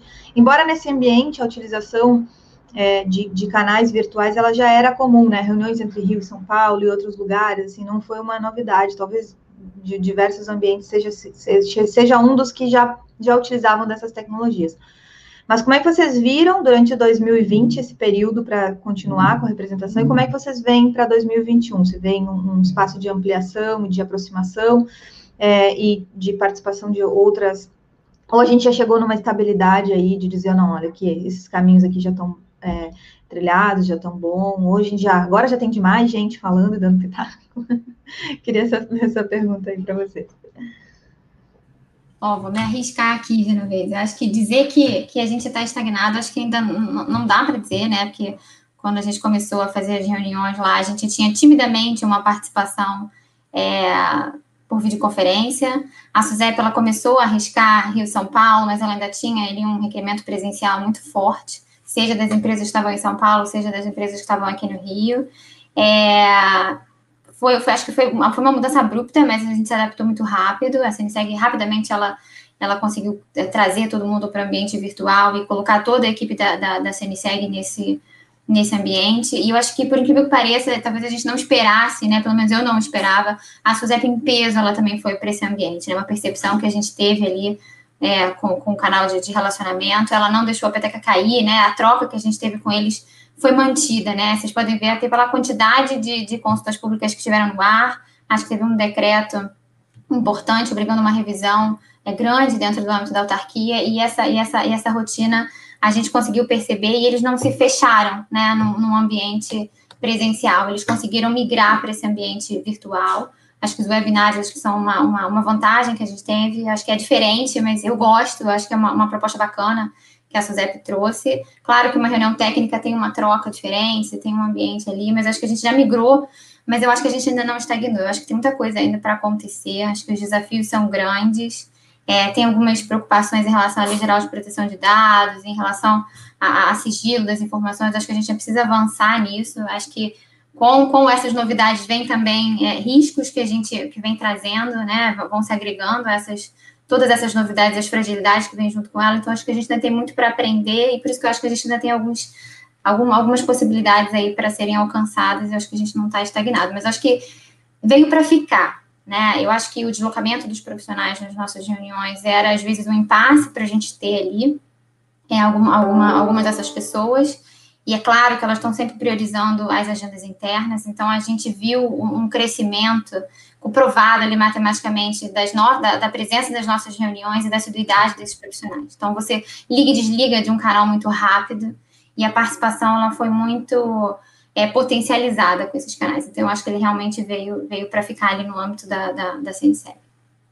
É, eu, eu também compartilho da mesma opinião. Eu, eu acho que veio para ficar e eu acho que não estagnou eu também, eu já falo porque que eu acho que não estagnou, mas eu acho que no pós-pandemia é, a gente deva conviver talvez com alguma coisa híbrida, é, porque acho que alguns eventos é, é importante que sejam presenciais. Então, por exemplo, ah, um ENA, um, um, um congresso do IBA, eu acho que no pós-pandemia alguns desses eventos acho que a gente não a gente deve voltar a ter o contato presencial.